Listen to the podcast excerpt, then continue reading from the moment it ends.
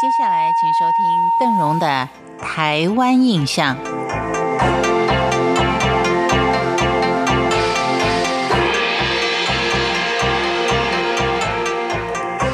虽然中秋已过，但是在台湾南部还有几个相当特别的民间习俗，要在今天的节目当中介绍给您。首先，我们看就是在左营有所谓天丁贵的习俗。在台湾南部的左营地区，有一个庙宇叫做镇福庙。当每年的中秋时节，在这里就有一项分天丁柜的习俗。在这里，所谓的柜，原来指的是用糯米做的红菇柜。在过去一年当中，如果家里有天丁的人，就要制作同分量的天丁柜。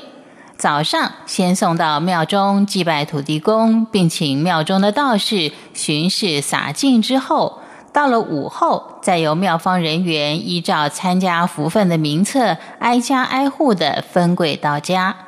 由于镇福宫下辖两个里，管理的范围相当大，所以参加福分的人口也多达数百人，制作天丁柜的花费相当可观。有些能力比较不足的人家。或是用面龟来代替，或是用海绵面包充数。尽管如此，大家也不会计较，心意到了是最重要的。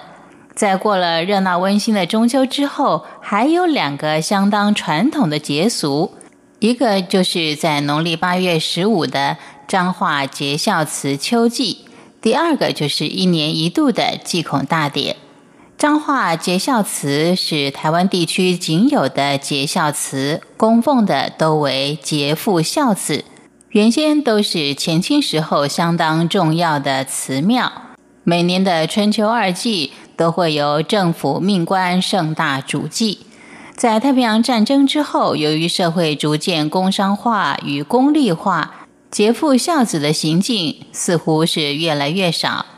节孝祠的祭典也就日益没落。虽然仍然由地方首长主祭，但是一切就是因陋就简。就算如此，节孝祠的事迹跟古色古香的节孝祠，仍然值得有心人士前去一座探访。另外，再提到的就是国历九月二十八号的祭孔大典，这是中国最古老、最隆重的祭祀之一。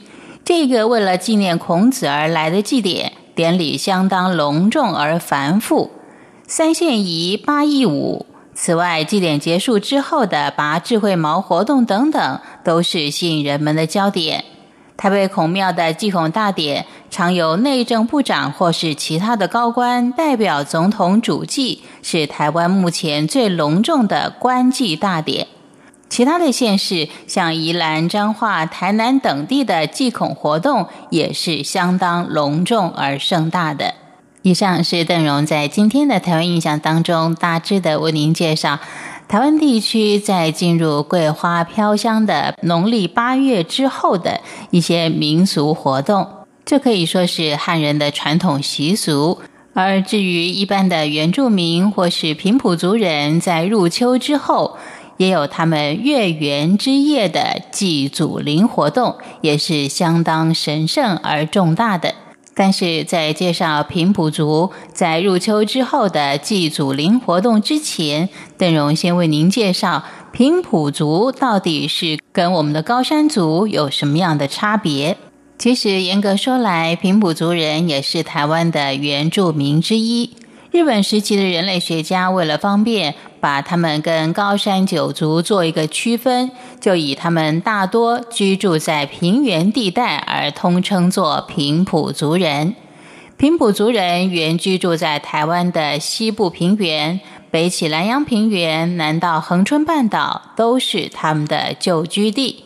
依族群的不同，分为噶玛兰、凯达格兰、道卡斯、巴仔海、帕布拉、巴布萨。洪雅以及西拉雅等八族，下回节目当中再为您介绍平埔族的月圆之夜祭祖灵仪式。台湾印象，我们下回见。